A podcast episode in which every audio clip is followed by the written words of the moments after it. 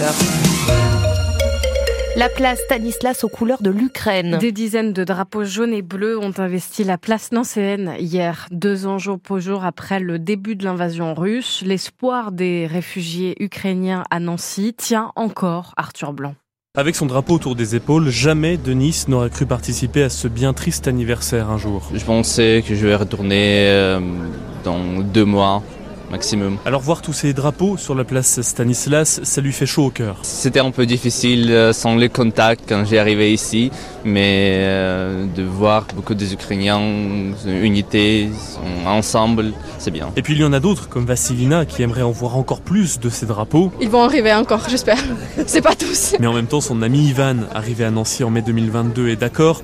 Pour sortir de la guerre, il va falloir, selon lui, se serrer les coudes, et pas seulement entre Ukrainiens, mais entre tous les Européens. Sans euh, l'aide de euh, l'Europe, ce n'est pas possible. Et euh, quelques mois derrière, l'aide n'était pas trop fort pour aider, malheureusement. Alors forcément, chacun espère revenir un jour dans sa ville d'origine. Je veux bien retourner à l'Ukraine, mon maison. Je pensais que c'est peut-être pour un mois, deux mois, mais nous ne savons pas quand euh, ça va finir. J'aimerais retourner bien sûr de vivre dans mon pays en paix. Mais personne ne sait vraiment quand, dit-on dans la foule.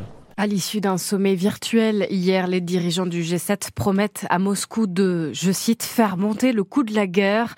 Le président ukrainien Volodymyr Zelensky appelle ses alliés à livrer leur aide militaire à temps. Aux États-Unis, les républicains du Congrès bloquent toujours les 60 milliards de dollars destinés à Kiev.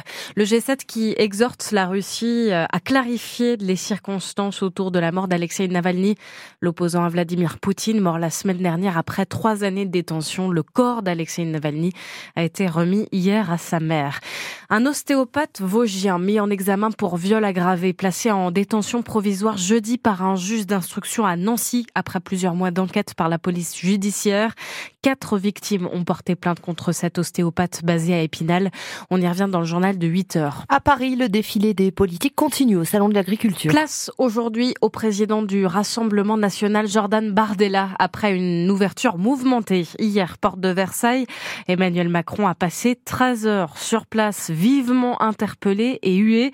Le président qui a accusé les manifestants de faire le jeu de l'extrême droite, Pierre Pilet.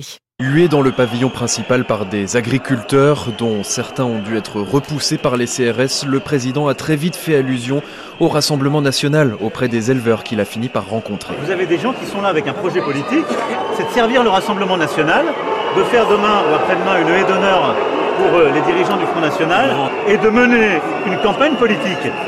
L'agriculture française, elle mérite mieux que de la mauvaise politique. Après une première partie très mouvementée, la déambulation s'est poursuivie dans un autre pavillon encerclé par les forces de l'ordre qui ont maintenu les opposants dehors. Là aussi, le chef de l'État a distillé des pics à l'encontre du RN. Quand il fallait, euh, quand il fallait voter la PAC, quand il fallait voter l'assurance récolte, quand il fallait voter les retraites agricoles, le Rassemblement national, il n'était pas là. Avant de conclure, après plus de 12 heures passées au salon. Qu'est-ce qu'ils leur disent? Ils leur disent, bah, allez, on va se débarrasser des normes. Ça va bien se passer, vous allez voir. C'est de la folie pour aujourd'hui, pour la santé des agriculteurs eux-mêmes, pour la santé de nos compatriotes. Et puis les mêmes, ils leur disent, vous savez, on va arrêter avec l'Europe, c'est trop compliqué, on va vous protéger, on va fermer les frontières. Mais ils oublient de leur dire que par ailleurs, la ferme française, elle ne marche pas s'il n'y a pas l'Europe on ne peut pas raconter des cracks aux agriculteurs. Emmanuel Macron qui trace la route vers les élections européennes juste avant la venue de Jordan Bardella. La tête de liste de la majorité est choisie. Elle sera annoncée dans les prochains jours. Bilan de cette première journée au Salon de l'Agriculture. Six personnes interpellées et huit blessés parmi les représentants des forces de l'ordre selon le ministère de l'Intérieur.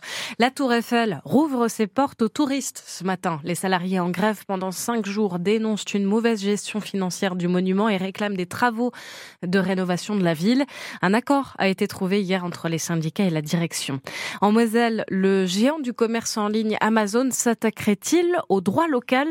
La question du délai de pendant un arrêt maladie crispe les relations entre les syndicats et la direction du centre logistique à Oni. Explication dans le journal de 7h30. En rugby, le 15 de France affronte l'Italie. Pour son troisième match dans le tournoi des Six Nations, après la débâcle contre l'Irlande au début de la compétition, les Bleus vont tenter de confirmer leur succès contre l'Écosse il y a deux semaines.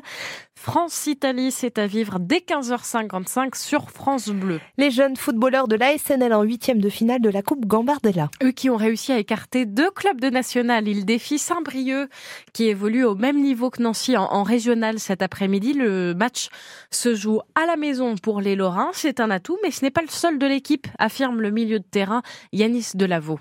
On a une équipe solide, c'est un peu notre point fort, on va dire, dans l'état d'esprit, même euh, la capacité à tous défendre. On a une, équipe avec un bon état d'esprit, on va dire. On est tous soudés, on fait tous les efforts. Donc euh, c'est sûr que quand tout le monde est présent, tout le monde est concentré, impliqué, bah ça crée un, bloc solide et dur à bouger. Donc euh, c'est une de nos forces, on va dire aussi. L'état d'esprit, il est là aussi. Il y a nos amis du centre de formation qui nous soutiennent. C'est une force en plus. On est chez nous et on attend ça. Nous, c'est une occasion que on a rêvé de jouer un match comme ça toute l'année. Donc euh, quand ça arrive et qu'en plus il y, a la victoire à la clé, forcément la joie elle, vient avec, on va dire. La Gambardella, on sait que c'est une expérience unique souvent.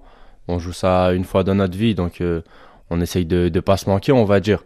Donc euh, c'est sûr, c'est en plus une compétition à élimination directe. C'est la première qu'on joue, on va dire, dans notre jeune carrière. Donc c'est quelque chose de, particulier. On retient rien, on donne ce qu'il y a à donner et on voit si ça passe ou ça casse, on va dire. ASNL Saint-Brieuc, huitième de finale de la Coupe Gambardella, c'est cet après-midi à partir de 15h sur les terrains de la Nancy-Lorraine en forêt de Haye. Les hockeyeurs d'Épinal mettent chez eux face à Chambéry. Les Wildcats ont largement dominé la partie hier à Poisson-Pré avec une victoire 6-1. En ski alpin, Clément Noël rate la première manche sur le slalom géant à Tao, pardon, je sais pas trop le dire. Je n'aurais pas mieux fait. Tao, le Vosgien a pris la 53e place hier sur la piste californienne. Il ne s'est donc pas qualifié pour la deuxième manche. On termine avec la très belle performance de la Vosgienne Clémence Beretta. La marcheuse a battu le record de France sur le 5000 mètres en 20 minutes et 59 secondes. Elle doit encore réaliser les minima olympiques pour euh, se qualifier au JO. Et cette fois, ça doit se faire sur 20 km, la distance olympique. 7h07 sur